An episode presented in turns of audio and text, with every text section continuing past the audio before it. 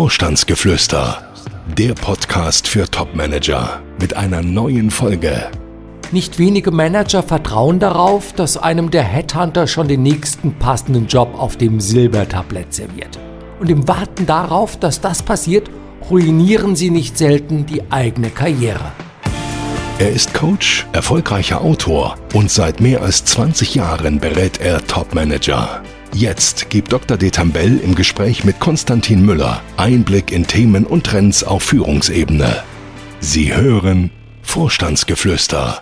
Hallo zu unserer neuen Folge, was Headhunter für Sie tun können und was nicht. Wer uns letzte Woche gehört hat, der weiß, dass Daniel sich dieses Thema so ganz spontan überlegt hat, weil Christine eine Frage gestellt hat.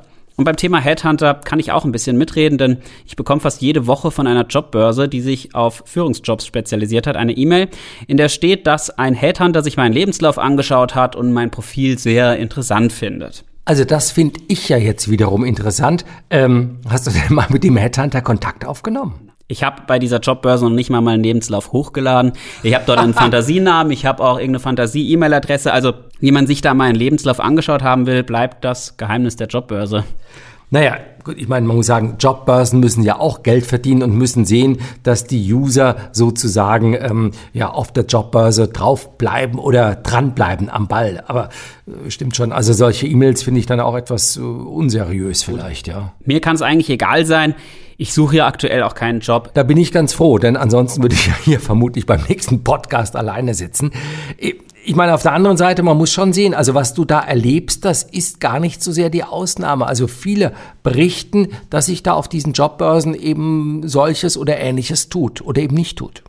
Ja, und wenn man sich auf solche E-Mails verlässt und an diese Headhunter geht, dann ist man ja irgendwie wahrscheinlich am Ende enttäuscht. Ich würde sogar so weit gehen zu sagen, man fühlt sich getäuscht. Im Grunde ist man das ja auch. Denn zu behaupten, dass ein Headhunter nach der Durchsicht des Lebenslaufes Interesse an der eigenen Person hat, aber es gibt noch nicht mal einen Lebenslauf, den dieser Headhunter eigentlich hätte anschauen können, das ist ja schon mehr als bedenklich, sage ich jetzt mal vorsichtig formuliert. Wie ist das denn überhaupt mit den Headhuntern? Viele setzen ja in der Phase der beruflichen Neuorientierung auf Headhunter. Naja, so ja auch die Christine, 52 Jahre, letzte Woche, sie hatte uns die Frage gestellt. Sie ist kaufmännische Geschäftsführerin in Hannover oder aus Hannover, so genau äh, geht es hier aus der E-Mail gar nicht hervor. Aber sie hatte ja uns in der letzten Woche ihr Leid geklagt, als sie schrieb, ein Jahr lang habe sie alle namhaften Headhunter kontaktiert, aber außer ein paar Telefonaten sei nichts bei rausgekommen. Ja, genau deswegen die heutige Podcast-Folge. Ich glaube, das ist kein Einzelfall, sondern die Regel. Was können Headhunter für jobsuchende Manager denn tun und was nicht? Naja, ich meine, im Grunde können Headhunter gar nicht so viel tun ich sag's mal anders. Eigentlich tun ja Headhunter auch was ganz anderes. Also sie sind ja nicht Karriereberater für jobsuchende Manager, sondern sie haben einen Job zu machen, der darin besteht, im Auftrag des Unternehmens. Denn Headhunter werden ja von suchenden Unternehmen bezahlt, die passenden Manager an Bord zu ziehen. Berichten denn deine Kunden auch ähnliches, was die Christine geschrieben hat? Ja, also fast alle. Ich glaube, jeder meiner Kunden hat erstmal versucht, mittels Headhunter zum neuen Job zu kommen. Ich kann mich noch ganz gut an Manager erinnern, das ist jetzt drei, zwei, drei Jahre her, ja. Er war CEO für die Region Deutschland, Österreich, Schweiz, Automobilindustrie. 52 Jahre war er alt, als er einen neuen Vorgesetzten bekam, mit dem es wirklich so gar nicht gut funktionierte das führte dann auch zur Trennung und er saß ganze 18 Monate in seinem Haus am Starnberger See. Gut, ist nicht die schlechteste Gegend, aber er wartete darauf, dass die Headhunter ihn eben wieder zurück in Lohn und Brot bringen würden. Und hat es bei ihm geklappt? Nee, gar nicht. Also er hat es zwar geschafft, von allen namhaften Headhuntern eingeladen zu werden für eine halbe Stunde Smalltalk, aber es kam wirklich nichts dabei raus. Und warum hat man ihn überhaupt eingeladen? Ja, er war attraktiv. Attraktiver Kandidat. Jemand, der als CEO arbeitet, 800.000, eine Million verdient oder gar mehr. Das ist ein attraktiver Kandidat, denn man erwartet sich von ihm ja wieder Aufträge, zu einer Zeit, wenn er dann wieder einen Job hat. Also im Grunde sind solche Headhunter-Gespräche nichts anderes als Akquise in eigener Sache für den Headhunter. Gut, ich vermute, das ist kein Einzelfall. Nee, ganz und gar nicht. Nicht nur er war fest davon überzeugt, dass die Headhunter, die er jahrelang ja mit gut bezahlten Aufträgen versorgt hatte, jetzt auch etwas für ihn tun würden. So nach dem Motto, wer immer wieder Suchaufträge von mir bekommt, der wird sich doch irgendwie verpflichtet fühlen, mir selbst auch jetzt im Fall, wo ich da wirklich einen neuen Job brauche, genau zu diesem zu verhelfen. Und natürlich auch ohne Honorar, ist ja klar. Ja, ich höre schon heraus, die Hoffnung geht nicht auf. Nein, die geht nicht auf ist es wirklich eine wirklichkeitsferne Überlegung, die dahinter steckt. Und wenn man sich das mal so durchdenkt, dann, dann wird das ja auch klar. Also man muss eines sehen. Der Headhunter hat ein ganz klares Geschäftsmodell. Das Geschäftsmodell besteht darin, ich sagte es eben schon mal, für Firmen Führungskräfte zu suchen und nicht für Führungskräfte Firmen und vor allen Dingen nicht kostenlos. Klar, wenn er ein passendes Suchprojekt hat, dann wird er seinen bisherigen Auftraggeber gerne als Kandidaten berücksichtigen. Hat er keins, dann tut sich absolut gar nichts. Und dass sich eben gar nichts tut, das ist dann schon eher der Normalfall. Ja, aber warum das denn? Naja, warum sollte es eigentlich anders sein? Also, dass ein Berater genau zu diesem gewünschten Zeitpunkt genau das richtige Projekt für seinen ehemaligen Auftraggeber hat, das ist so wahrscheinlich wie, ja, wie im Lotto fünf richtige mit Zusatzzahl. Also völlig unwahrscheinlich. Ja, aber warum? Also, ich meine, Managementfähigkeiten sind doch überall einsetzbar und gesucht. Ja, das höre ich auch oft. Viele sagen mir, ach, das, was ich drauf habe, also das braucht man überall und das ist übertragbar und so weiter wenn man sich mal auf die andere Seite des Tisches setzt.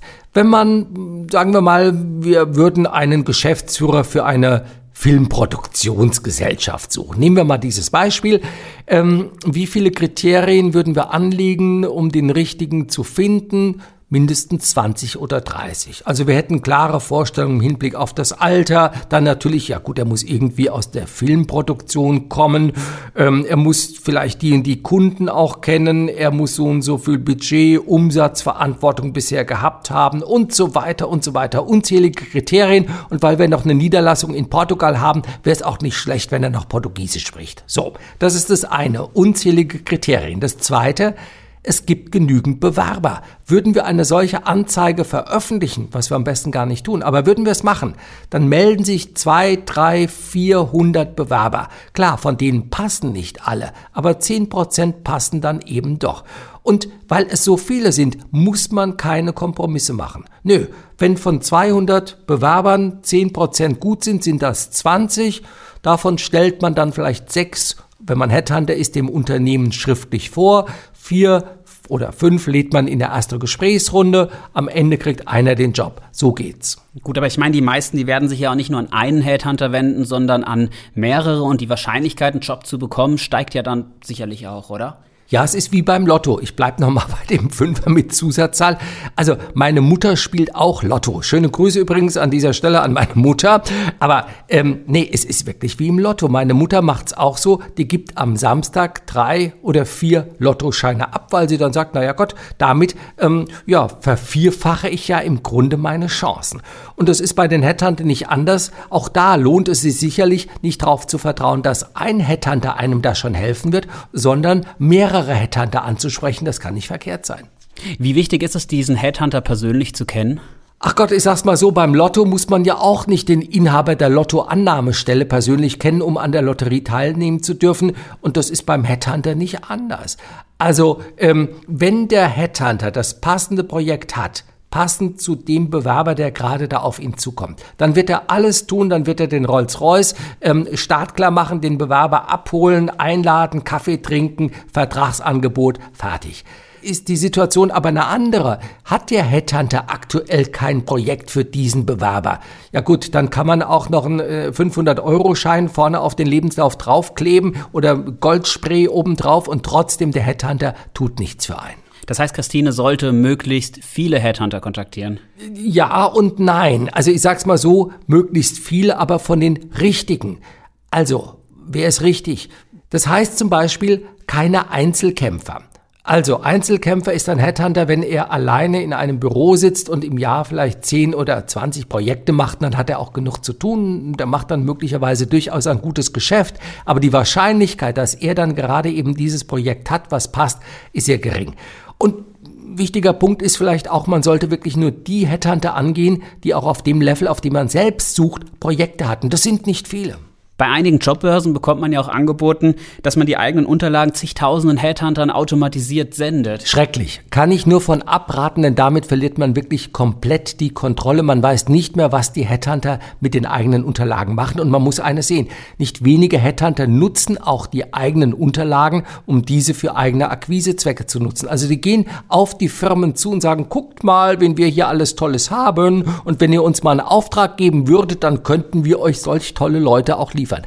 Finger weg davon. Ja, aber wie erkenne ich denn die passenden Headhunter? Es gibt nicht viele. Es gibt nicht viele Headhunter, die wirklich auf Top-Level suchen. Egon Zehnder, Ottos Burnson, Stanton Chase, Kienbaum, man könnte noch ein paar weitere nennen, aber wie gesagt, Zehnder an der Spitze und ähm, danach kommt gar nicht mehr so viel.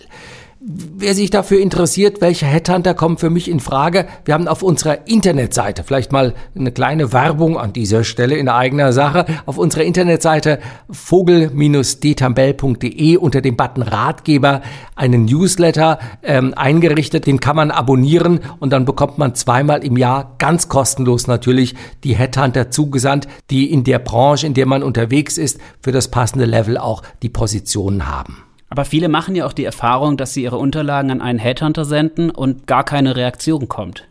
Ja, das stimmt. Und da kann man sich drüber ärgern, dass Headhunter so, so unhöflich sind, dass es da vielleicht nicht immer so gut mit den Manieren klappt. Aber man muss einfach sehen, Headhunter werden zugeschüttet mit Unterlagen und meistens eben dann auch von Bewerbern, die gerade nicht passen. Warum nicht passen? Einfach deswegen nicht, weil man gerade nicht das passende Projekt hat. Und diese Wahrscheinlichkeit, dass man eben gerade nicht das passende Projekt hat, ist, ist wirklich groß. Was würdest du Christine denn raten, wie sie am besten auf Headhunter zugehen sollte? Ach, sie muss nicht viel tun. Wenn sie die entsprechenden E-Mail-Adressen hat, nimmt sie ihren Lebenslauf, Anschreiben dazu und dann schreibt sie die Headhunter an und bittet zu prüfen, ob man gerade ein Projekt hat, was zu dem eigenen Lebenslauf, zum eigenen beruflichen Hintergrund passt. Und ähm, das war's dann auch schon. Sollte man nicht zunächst mit dem Headhunter nochmal telefonieren? Ach, das versuchen viele. Wenn man sich mal auf die Seite des Headhunters setzt, will der wirklich von jedem angerufen werden. Jedes Telefonat kostet wahnsinnig viel Zeit und wenn es eben nicht passt, dann ist es verschenkte Zeit. Nein, ich glaube, ich würde wirklich dem einfach die Unterlagen hm, zukommen lassen und wenn es passt, dann meldet er sich schon und wenn es nicht passt, gut, dann, dann eben nicht. Ja, gibt es nicht auch irgendwelche anderen Möglichkeiten, sich einen Vorteil bei Headhuntern zu verschaffen? Du meinst, indem man vielleicht noch einen 500-Euro-Schein mit in die E-Mail packt? Nein, ich meine, viele sind ja käuflich. ja, ja, ja, ja, naja, nee, nicht wirklich. Also gute Headhunter, die bleiben objektiv. Also man muss immer sehen, es geht um die eigene Reputation. Das Unternehmen zahlt einen ja dafür, dass man die wirklich passenden Kandidaten, die wirklich besten Kandidaten, die der Markt aktuell zu bieten hat, präsentiert. Und da lässt man sich nicht ähm, von irgendwem kaufen, sage ich mal an der Stelle. Aber natürlich, man verschafft sich einen Vorteil beim Headhunter dadurch, dass man gut aufbereitete Unterlagen diesem schickt. Jetzt aber doch nochmal zurück zu dem CEO am Starnberger See. Was hat er denn gemacht, nachdem er viel zu lange gewartet hat? Naja, durch einen Tipp aus einem Bekanntenkreis kam er wohl auf uns irgendwie zu und äh, obwohl es dann in der Tat nicht einfach war. Wir haben es am Ende geschafft, ihn wieder in Lohn und Brot zu bringen. Wir sind natürlich nicht an die Headhunter rangegangen, sondern wir haben die Gesellschaft, die Aufsichtsräte ähm, in den Blick genommen und das brachte dann am Ende auch den Erfolg. Die Moral von der Geschichte? Sollte man also Headhunter links liegen lassen? Nee, auf keinen Fall. Man sollte die durchaus kontaktieren, aber die richtigen. Und man sollte zugleich sich nicht darauf verlassen, dass man über die Headhunter zum Zuge kommt, sondern eigene begleitende Aktivitäten starten. Mit weitere Aktivitäten starten leitest du zur Frage über, die uns Heiner geschrieben hat. Er ist 54 Jahre alt, CEO einer Tochtergesellschaft in Maschinenbau und er fragt, wie hilfreich sind Xing und LinkedIn bei der Suche nach einem neuen Job? Auch bei Positionen bis 160.000 Jahreseinkommen durchaus. Also viele Personalberater, die bis zu einem solchen Einkommen äh, sich die Kandidaten suchen, die suchen die nicht selten über solche sozialen äh, Netzwerke. Also da präsent zu sein und auch vielleicht mit den richtigen Suchbegriffen präsent zu sein, wunderbar, würde ich empfehlen. Bei echten Top-Positionen, also 200, 400, 800.000 Euro Jahreseinkommen und aufwärts, da würde ich fast so weit gehen und sagen, also wer kein Profil hat bei LinkedIn, Xing etc., der müsste sich nicht extra eins anlegen. Aber wenn man eins hat, dann sollte man schon dafür sorgen, dass das, was auch in den schriftlichen Bewerbungsunterlagen, Anschreiben, Lebenslauf etc. steht, mit dem übereinstimmt von den Kernaussagen her, nicht von dem Detailgrad, was mit ähm, den Angaben bei Xing und LinkedIn übereinstimmt. Ja, und wenn Sie Fragen haben, schreiben Sie uns gerne an podcast.vogel-detambell.de. Und wenn Sie Glück haben, vielleicht wird mit Daniel Ihnen ja sogar eine komplette Folge. Ich würde mich freuen. Sie haben ja ein paar Tage Zeit. Wir hören uns frühestens nächste Woche Montag wieder. Ja, und das war's auch schon wieder für heute. Vielen Dank fürs Zuhören. Bis nächste Woche. Wir freuen uns auf nächste Woche und bis dahin bleiben Sie reich an Erfolgen. Gibt es Fragen, die Dr. Detambell Ihnen beantworten kann? Schreiben Sie uns. Unsere E-Mail-Adresse podcast.vogel-detambell.de Folgen Sie uns und schalten Sie nächste Woche wieder ein. Vorstandsgeflüster